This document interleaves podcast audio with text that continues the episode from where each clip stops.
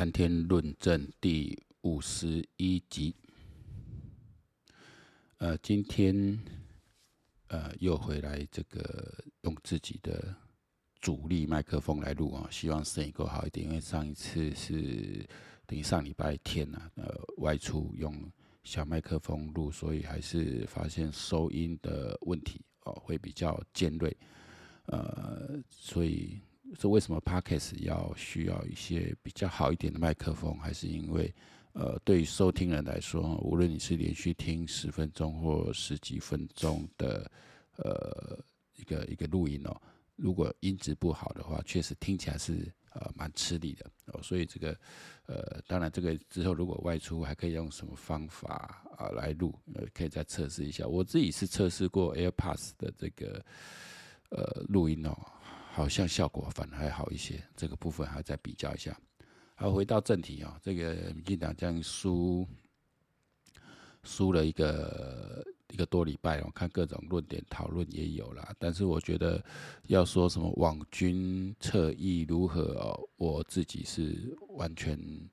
呃没办法认同。当然你说他也必然有占了一部分的原因啦，哦，就是你败选一旦会有非常多种，但主因是什么？其实人民没有把票投给你，其实就是对你的执政表现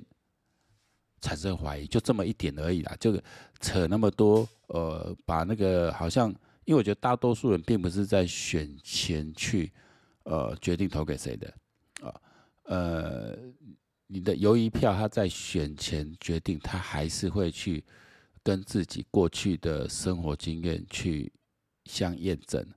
啊，当然有人会因为是我爽或不爽，呃，这个呃考量来来投，这个爽不爽就看个人、呃、候选人、啊、或政党表现，那这种是属于没有政党倾向的人，但相对来说，你没有政党倾向的人，他的考量是什么？哦、我觉得还是跟他自己切身的利益有关系的哦。那这个我觉得梁文杰这篇我是还蛮认同，他重点是在于人民在。过去呃将近三年的这个疫情的时间里哦，感到了困顿，呃，然后呃两岸的这个情势的紧张，呃政府并没有一个很呃强烈主导。我觉得这部分石板明夫，我我真的觉得石板明夫他的呃比较用个国际观的看法，或是他很熟悉两岸政治的变动看法，我觉得他的看法真的是蛮值得。呃，我们台派哦台湾人来看的，因为其实，在疫情前，我觉得像石板他一方面他是肯定哦，台湾的疫情的控管相当好，但你疫情控管的好，不代表你在你在呃疫情的这方面的整个政治的表现是好的。你你阻挡了疫情第一波、第二波，假如把二零年当一波，二零二零年第一波的话，你在前两波是有呃挡住，但是其实你在那第二波就二零二一年，就是那时候的那个、那个、那是阿尔法还是什么啊？呃，Delta 啊，这波你有挡住的时候，呃，有曾经短暂的破功，那也暴露了疫苗的问题。那你的你的对手本来就一定会拿这个去打，可是你没有讲清楚。如果疫苗是因为中国打也好，或国际形势也买不到，那就很清楚讲，我们什么时候去谈？但真的买不到，大可以反复讲这件事。哦，那反要但最后这件事还是在国际友人的帮助下解决。其实对民进党来讲没有说多大扣分，然后后来也进状况下来。第三波这一次奥密克戎就把它放手出去之后，它造成影响是说你很难再把疫情防堵控管这件事当做你的政绩，因为确实，呃，有超过一万人的因为这个疫情而死亡的时候，其实你就不能，你很难拿来说嘴。有十几八百人跟十几百人，这其实都是人命哦，你不能去拿这个、这个、这个来说嘴哦。所以说，你反过来就说，那二零二零年、二零二一年哦，特别二零二一年这一次，其实对人民生活是造成蛮大困扰的时候，政府补贴真的太少了。你发了个什么振兴券三千六，这个有意义吗？哦，这个其实，在其实矢板明夫之前，他都有提出质疑，因为世界各国都是给给给现金哦去，因为呃。你不光是在振兴经济而已。若以台湾那时候来看，呃，经济表现，外外外观看不错，但内需是很下跌的。那很多人生活困顿，有些产业它受到了冲击是很深的。那不管政府有没有补贴，如果有，那都要去去说明这个政策，说明这个补贴，去宣宣传这个部分。但是你要让人民有感觉的，一定是钱有到个人的户头里面去，到一个家庭的户头里面去，他有实质帮助到啊每一个家庭的生活，他才会有感觉。哦才有感觉。那本来这是一个，我一方面在疫情控管的得当，一方面我又能够在社会安全的政策呃去推动，这本来就是可以大大加分。但是没有，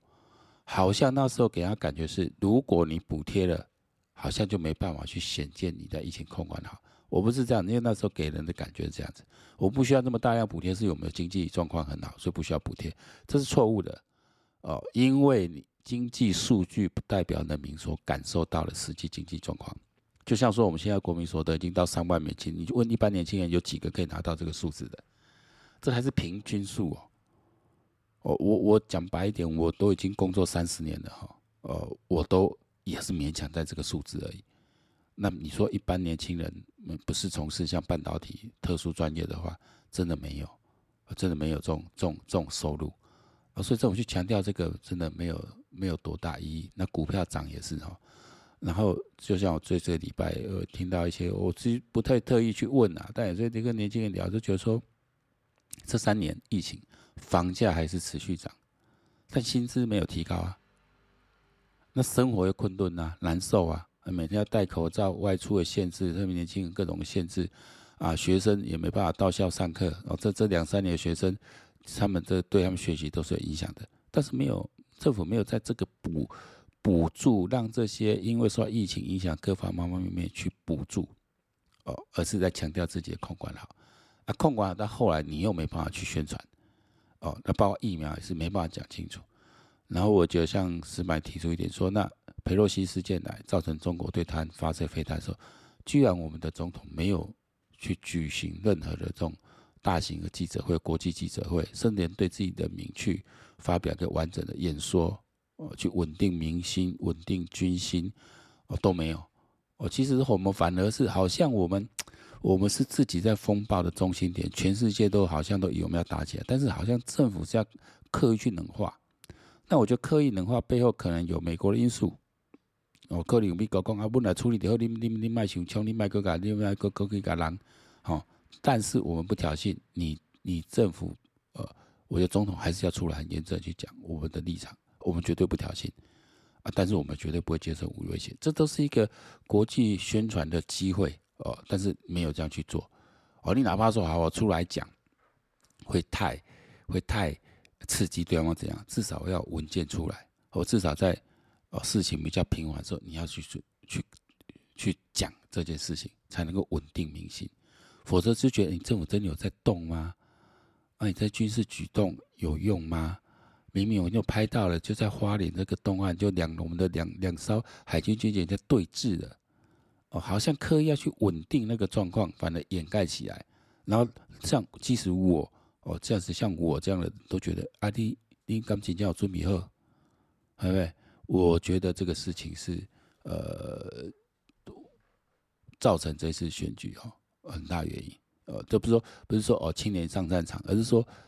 我们在面对武力威胁的时候，你政府的整个举动、整个态度，你如果连政策说明、政策沟通都没有，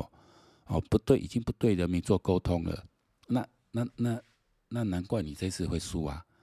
后来看到说像，像像蔡英总统看到我像那日本去高校，呃，高中生的那个乐队、乐仪旗队来，我他，我说乐旗队了，来来表演啊，爵士乐表演。我他有亲自去跟他们致意，然后后来回去之后，还总统录了一段影片，哦，给他们这样一群高中生这样去给他们致意。我觉得总统这是你我们公力做的唔丢哦，这种国际公关呢，我说要做做一下哦，特别表达对一些，我觉得这该做，但是更重要不是要对国内的官、国内的人民、国民来做政策的沟通吗？哦，包括我们在防疫的过程，呃，包括那时候，呃，大家一直在针对高端的事。啊，针对这个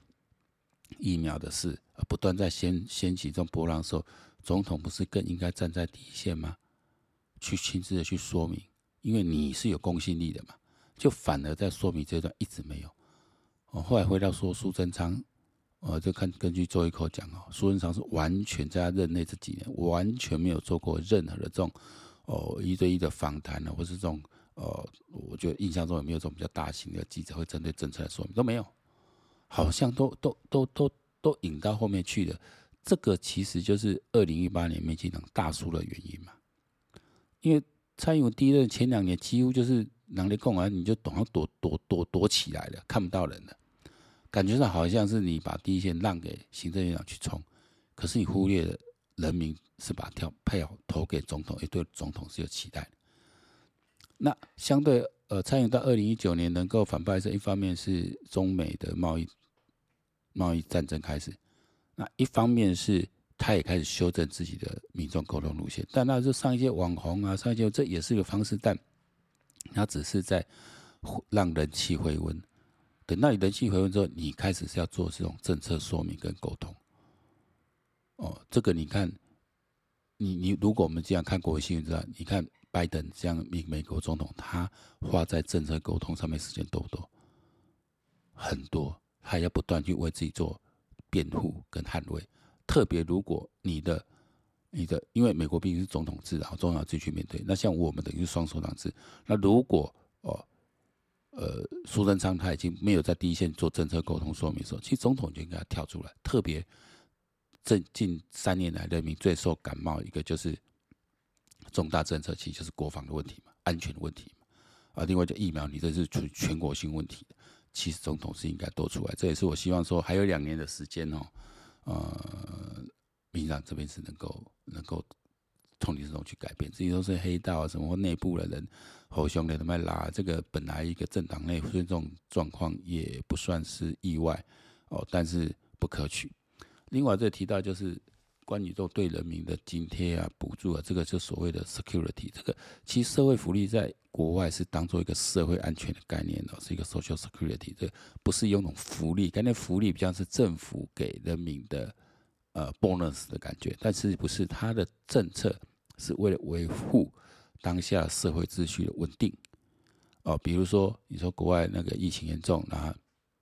人民在家，但是是可以收到。呃，政府给的这个津贴、现金补助，其额度都还蛮高的。这个其实在维持社会秩序的稳定，所以它没有什么排富条款。但到我们这里来，就很喜欢把这个搞成福利，就觉得那那既然是福利，为什么有钱人也要福利？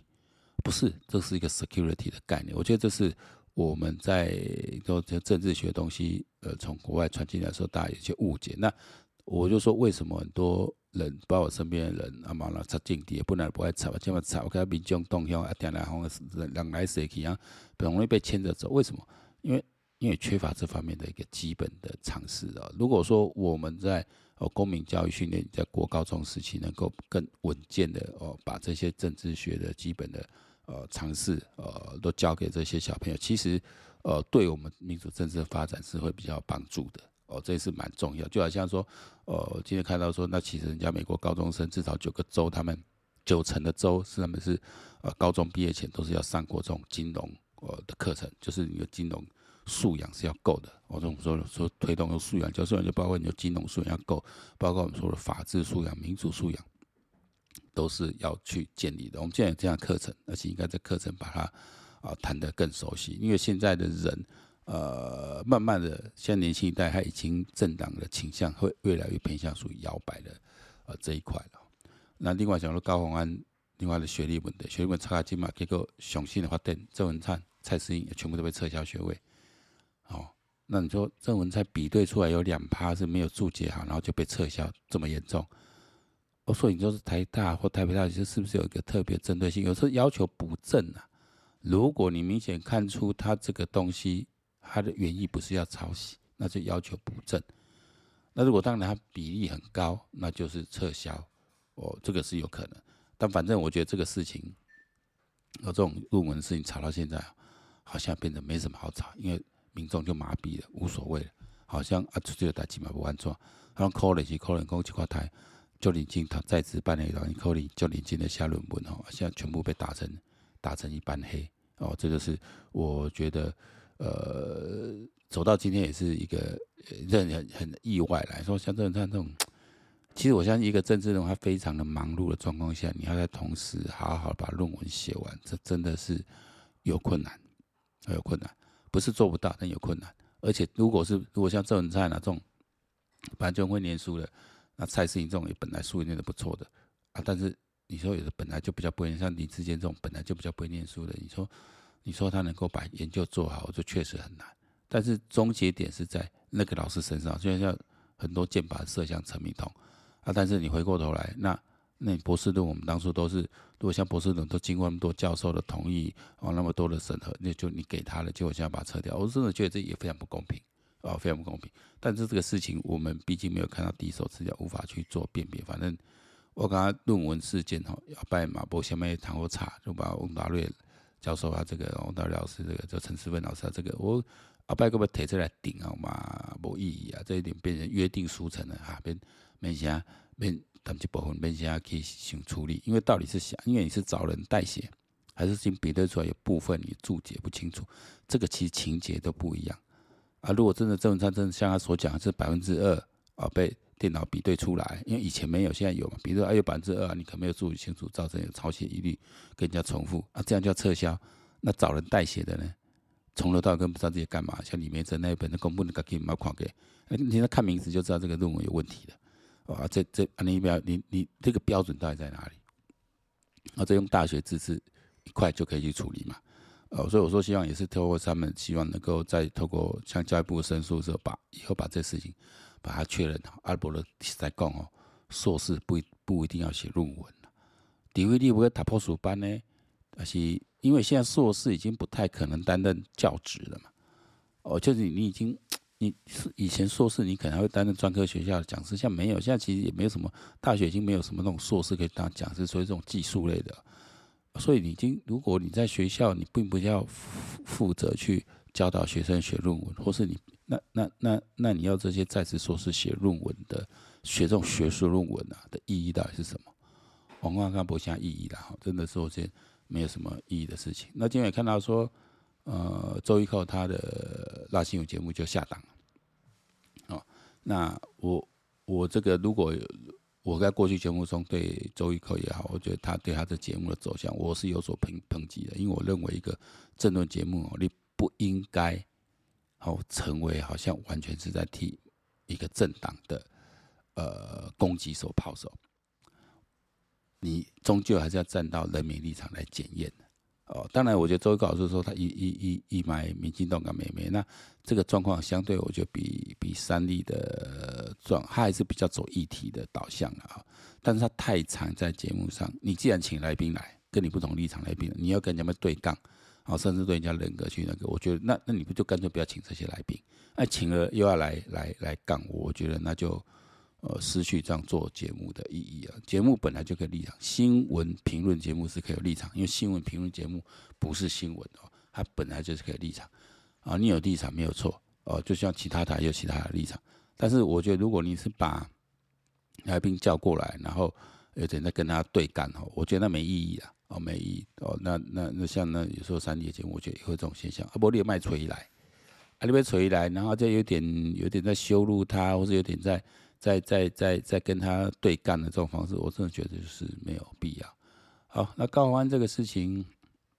我就讲了，呃，这这奥秀啊，像除非他检察官都已经波澜，都都都已经波波澜了，波澜没个波澜叫波澜叫就奇怪，因为有些是女检察官，真是没毫无担当啊，毫无一种作为一个法律的一个担当。我说这事情我是不可能，不可能下面鬼。我，提供之前的证据都是假的。但如果之前证据是假的，现在不太可能说哦，今天约谈他一个前助理就当就变成被告。那反过来说，他为什么说他前助理，这还只担任他半年的助理而已？那现在去找他来，那有两种说法，一种说是他比较主动的去提出资料来，哦，想要撇清；还有另外一种说法是说，当初是他建议要这么做的。哦，这两部分都可以，我觉得都有问题的，因为也见不是说，呃，要这种事情，因为你最后签署还是委员呐，你不太可能说是助理建议这么做，你就这么做，然后就没事了。这个就好像委员决定的是你助理跟着做助理一样，是共犯哦。这个事情没有说因为李博在了后，然后我觉得吴怡龙在反在目前我也不知道民进党会涉涉黑这个事，我觉得很奇怪。全天下最好笑的是应该是国民党来指责别人是黑道，国民党从创党开始就是跟黑道有关系的，结果现在变成吴，变成民进党被指责是黑道。啊，这好像是从何志里面讲出来说，我中常委里面有黑道，又怎么样？那这个很可笑。那就我觉得吴勇目前的反击能力是啊、是比较差的。我平常说，其实这一场有要要赢的机会是很大，因为通常这种状况下，绿色的力量会比较集结。哦、那但是蓝色的蓝营的投基本盘投票率会比较低，绿营的基本盘如果积起来是是有机会拿到这一席的。要好好把握了，要好好把握。我们能够，我们能够捞捞够丢了，因为说真的，你也干两年，马上再重选，再重选，在这一区你要再拿到也非常不容易。但是如果这两年真有所建树的话，是很有可能为民进党在台北多打下一些。因为中山跟松山，中山区稍偏绿一点，松山区就很难了，哦，就很难。那你在中山区能够多拿，松山区只要能多开拓一些，基本上就有机会。能够胜选，好，那今天谈天论政第五十一集就到这里结束哈。希望民进党啊，你爱，我觉得不用那边牵扯太多了哈。那那什么什么什么，现在说要找呃，但有人讲说，那那那你找郑文灿哦，你你去敢敢批评蔡英文或怎么样吗？确实，呃，我觉得这就是考验这些接班人。有没有智慧的哈？那如果这班人表现出来还是那个死德性哦，那我觉得我们甚至觉得 要支持民进党真的很为难哈，真的很为难。就是不支持，好像台派力量就削弱了；支持，要看你们是否很不长进，